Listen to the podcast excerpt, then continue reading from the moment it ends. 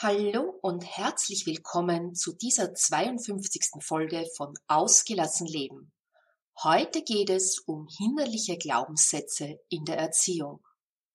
Und die kommen manchmal in einer sehr hübschen Verkleidung daher. Höre selbst. Hallo und herzlich willkommen bei Ausgelassen Leben deinem Podcast für Ausgeglichenheit, Gelassenheit und Lebenslust.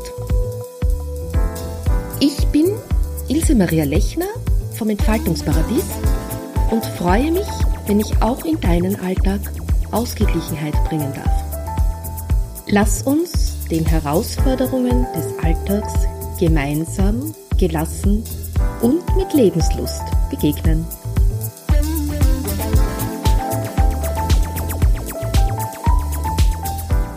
Wie schon gesagt, heute geht's um hinderliche Glaubenssätze in der Erziehung. Manchmal bremsen wir uns selber mit unseren Glaubenssätzen so richtig aus.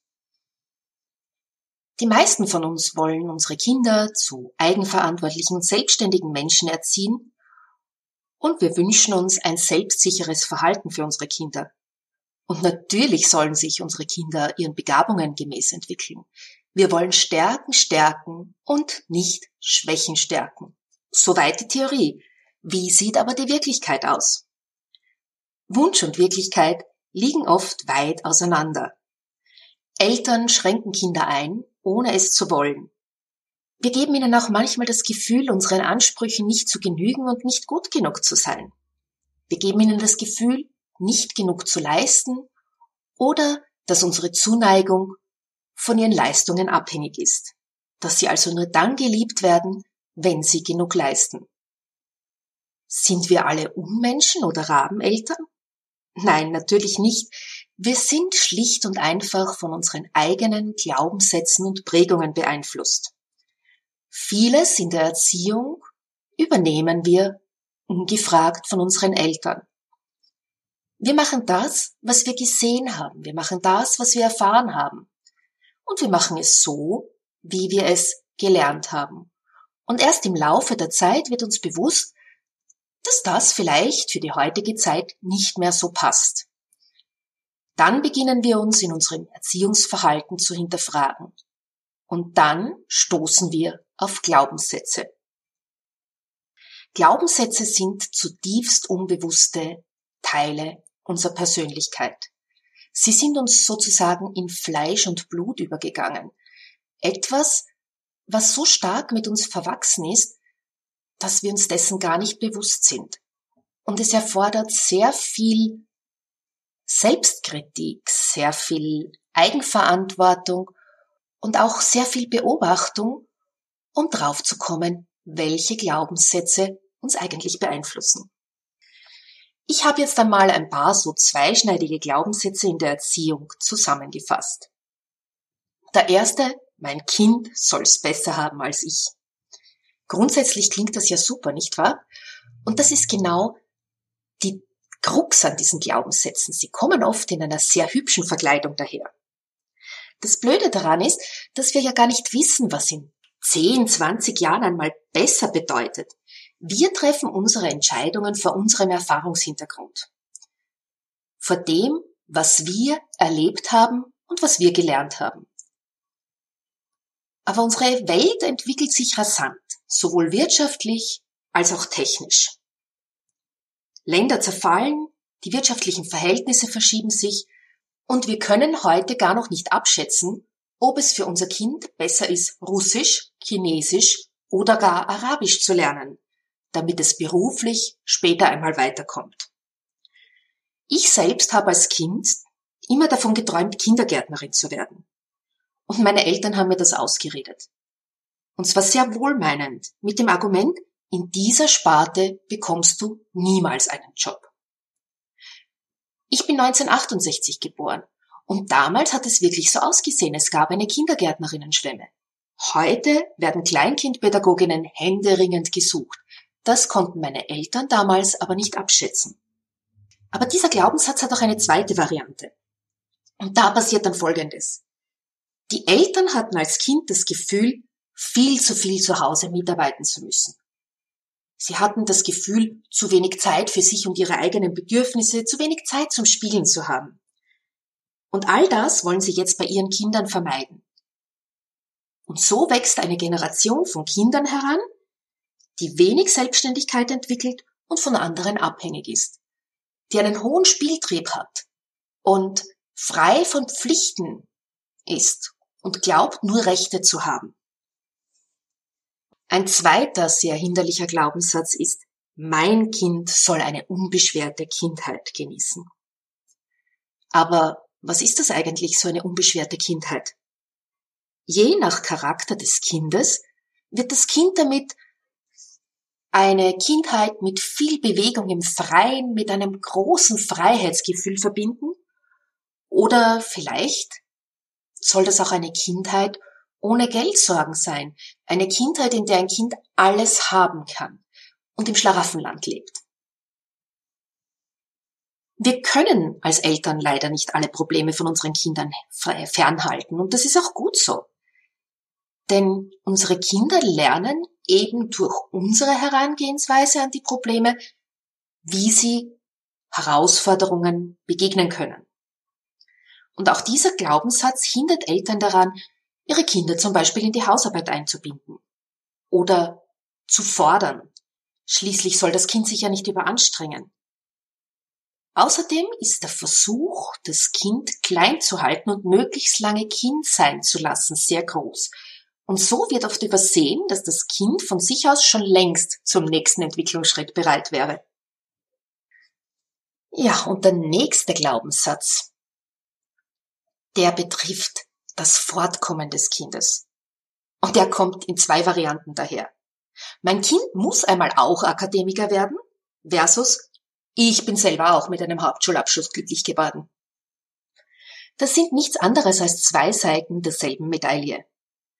Im einen Fall kann es sein, dass ein handwerklich begabtes Kind in ein Studium gedrängt wird, in dem es gar nicht glücklich wird. Und im anderen Fall wird ein Kind in seiner Entwicklung gebremst. Und beides ist gefährlich. Und das Dumme ist, dass diese Meinungen ja nicht wortwörtlich kommuniziert werden, sondern das wird dem Kind nonverbal vermittelt. Beziehungsweise fallen dann oft Bemerkungen im Nebensatz. Du kannst dich ja in ein gemachtes Nest setzen. Ich habe ja schon eine Anwaltspraxis, eine Arztpraxis, die du übernehmen kannst. Sei froh, du musst dich nicht um Klienten, um Patienten kümmern. Das gibt's doch alles schon. Und so merken die Kinder, die Eltern wünschen sich, dass sie ihren Beruf fortführen. Und das kann fatal sein, denn selbst wenn ein Kind von einem Anwalt oder Arzt ein Studium machen möchte, kann es sein, dass sein Studienwunsch ein ganz anderer ist als der der Eltern. Ein Glaubenssatz, an dem später vor allem Menschen zu knabbern haben, wenn sie sich selbstständig machen, ist, Wohlstand muss man sich hart erarbeiten. Das ist ein Glaubenssatz, den Eltern oft dann vermitteln, wenn sie sich selber nach oben arbeiten mussten. Und der wird auch oft über Generationen weitergegeben. Das heißt, er stammt so aus der Kriegsgeneration, aus der Wiederaufbaugeneration und der wird von einer Generation an die andere tradiert. Der wird zwar schwächer von Generation zu Generation, verschwindet aber nicht ganz. Und wenn du selbstständig bist und diesen Glaubenssatz in dir trägst, dann kann es sein, dass dich dieser Glaubenssatz behindert. Du glaubst, dich in deiner Selbstständigkeit anstrengen zu müssen oder dass nur anstrengende Projekte wirklich Erfolge liefern. Oder aber ein Angestellter glaubt, eine ungeliebte Arbeit machen zu müssen, um seiner Familie das Auskommen zu sichern. Und damit vermittelt er dann gleichzeitig, Arbeit macht keinen Spaß. Das ist übrigens auch ein Glaubenssatz, der gerne vom Freizeitradio vermittelt wird. Jeden Freitag höre ich dort den Satz, Thank God it's Friday. Ja, aber warum denn? Kann nicht ein Montag genauso viel Spaß machen wie ein Freitag? Wenn ich meine Arbeit mit Freude tue, dann ist es doch egal, ob Montag oder Sonntag ist.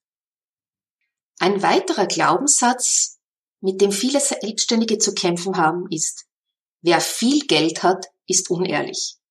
Dieser Glaubenssatz kommt in verschiedenen Masken daher. Er trifft meistens die Selbstständigen oder die da oben. Und auch er wird schon in der frühen Kindheit vermittelt. Es fallen Bemerkungen, die Selbstständigen können sich's ja richten.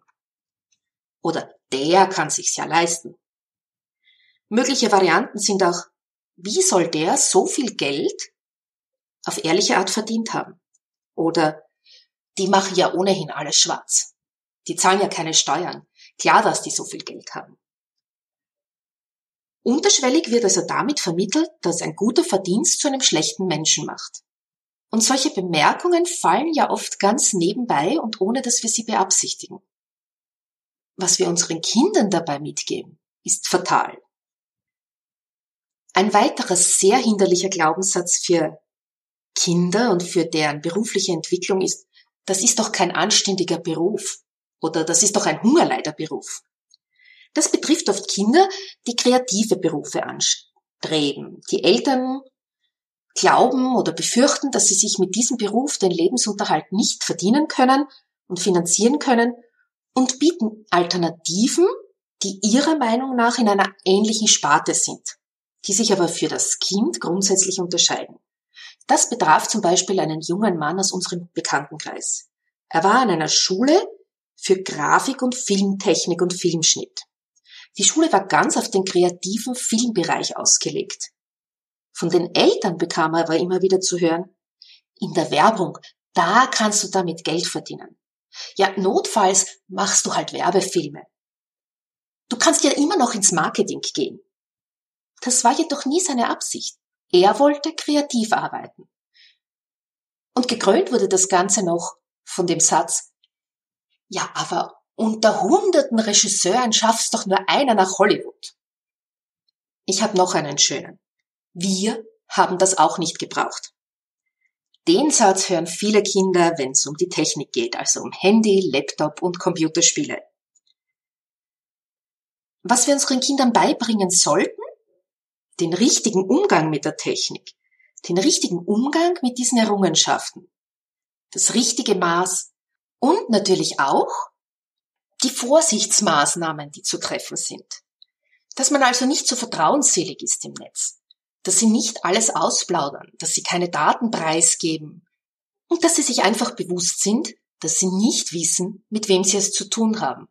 Denn man kann bald einen Namen einstellen und ein nettes Foto herzeigen.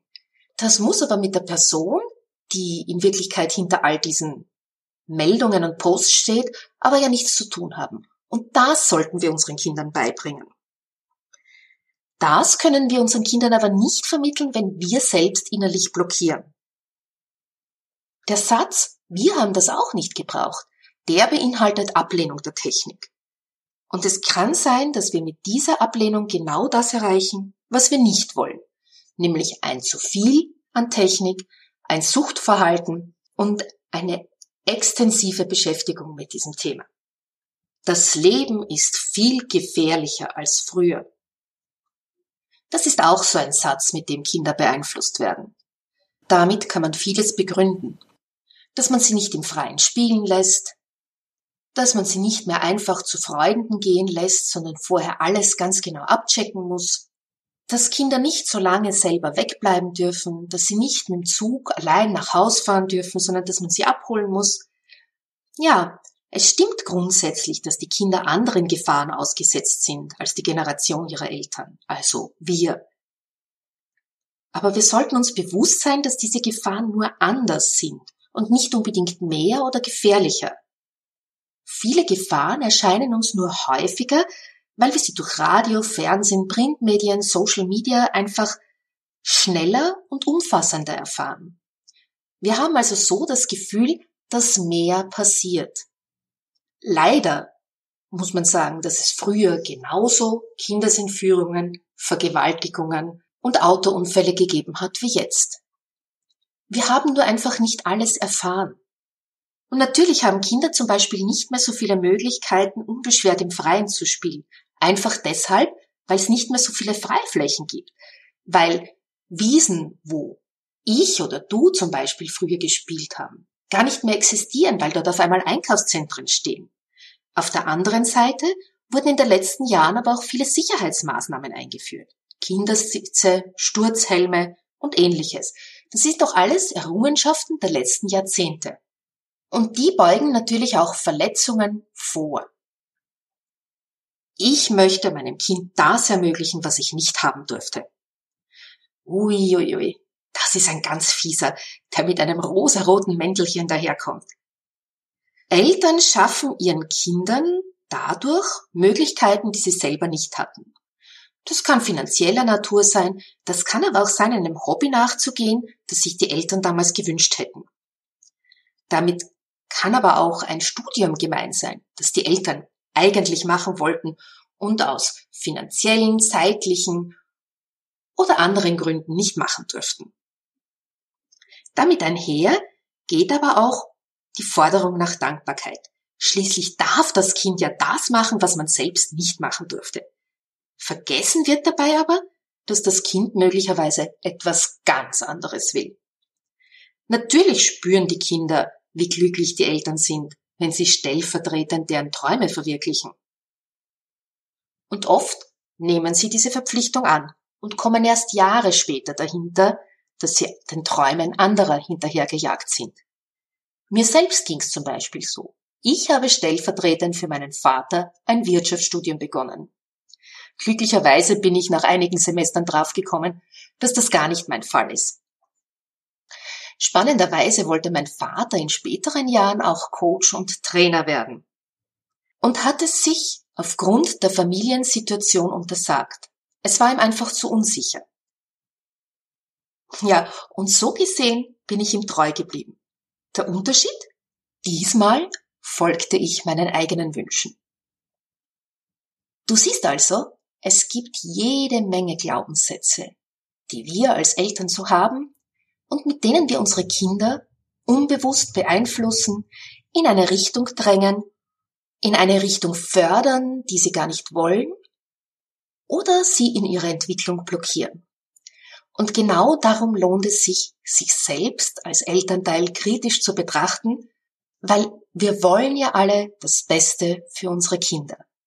Und damit wir das erreichen, damit wir unsere Kinder wirklich ihren Stärken gemäß fördern, sie zu selbstständigen, eigenverantwortlichen Menschen erziehen und ihnen ermöglichen, selbst zu denken.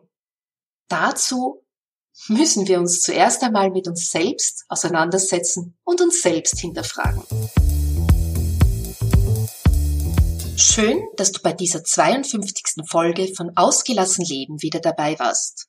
Die Shownotes findest du, wie immer, unter www.entfaltungsparadies.at slash agl minus Episode 52.